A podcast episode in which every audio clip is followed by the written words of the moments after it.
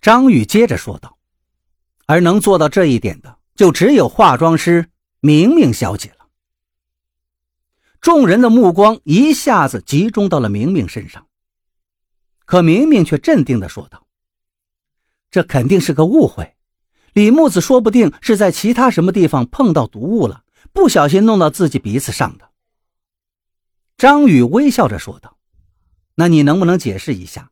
刚才李木子右手还拿着曲奇的时候，你为什么迫不及待的让他吃你送来的点心呢？明明哼了一声道：“因为我知道他喜欢吃这种点心呀，经常点名要他，我只不过是好心而已。”张宇继续盯着明明道：“是吗？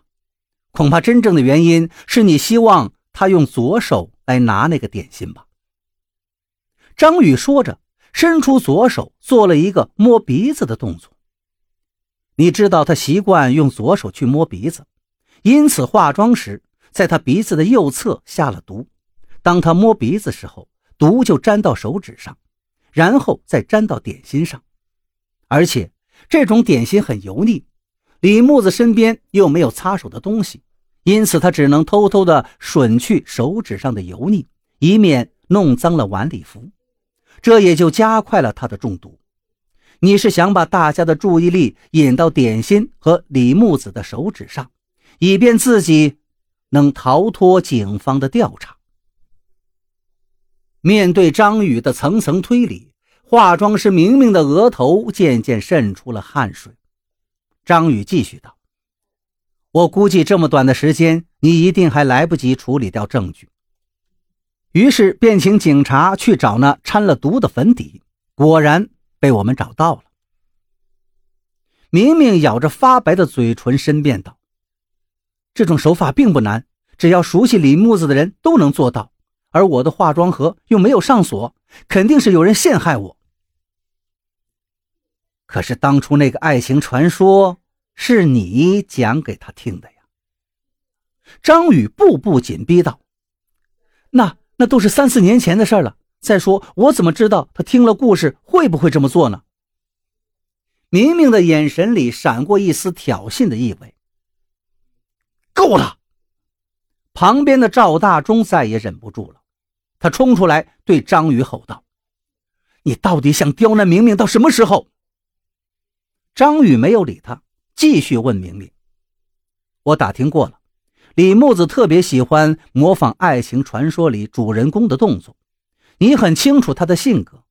之所以讲这个故事，就是要有意识地引导他养成这种习惯。而且那个粉底是单独装的，就是为了方便销毁证据。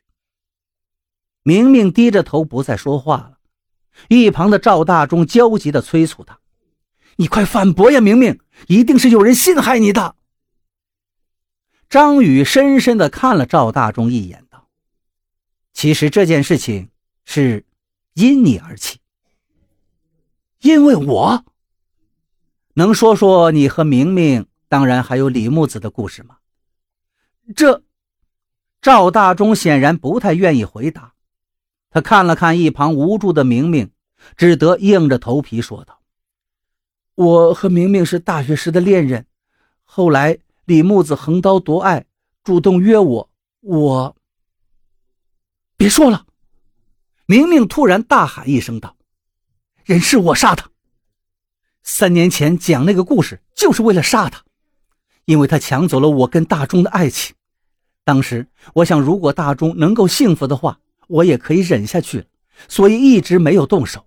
可我后来知道，他对大钟并不好，经常发小姐脾气，然后他成了名。”就根本把大钟甩了，我恨他，真的恨他，所以就实施了我原来的计划。明明说完，掩面大哭起来。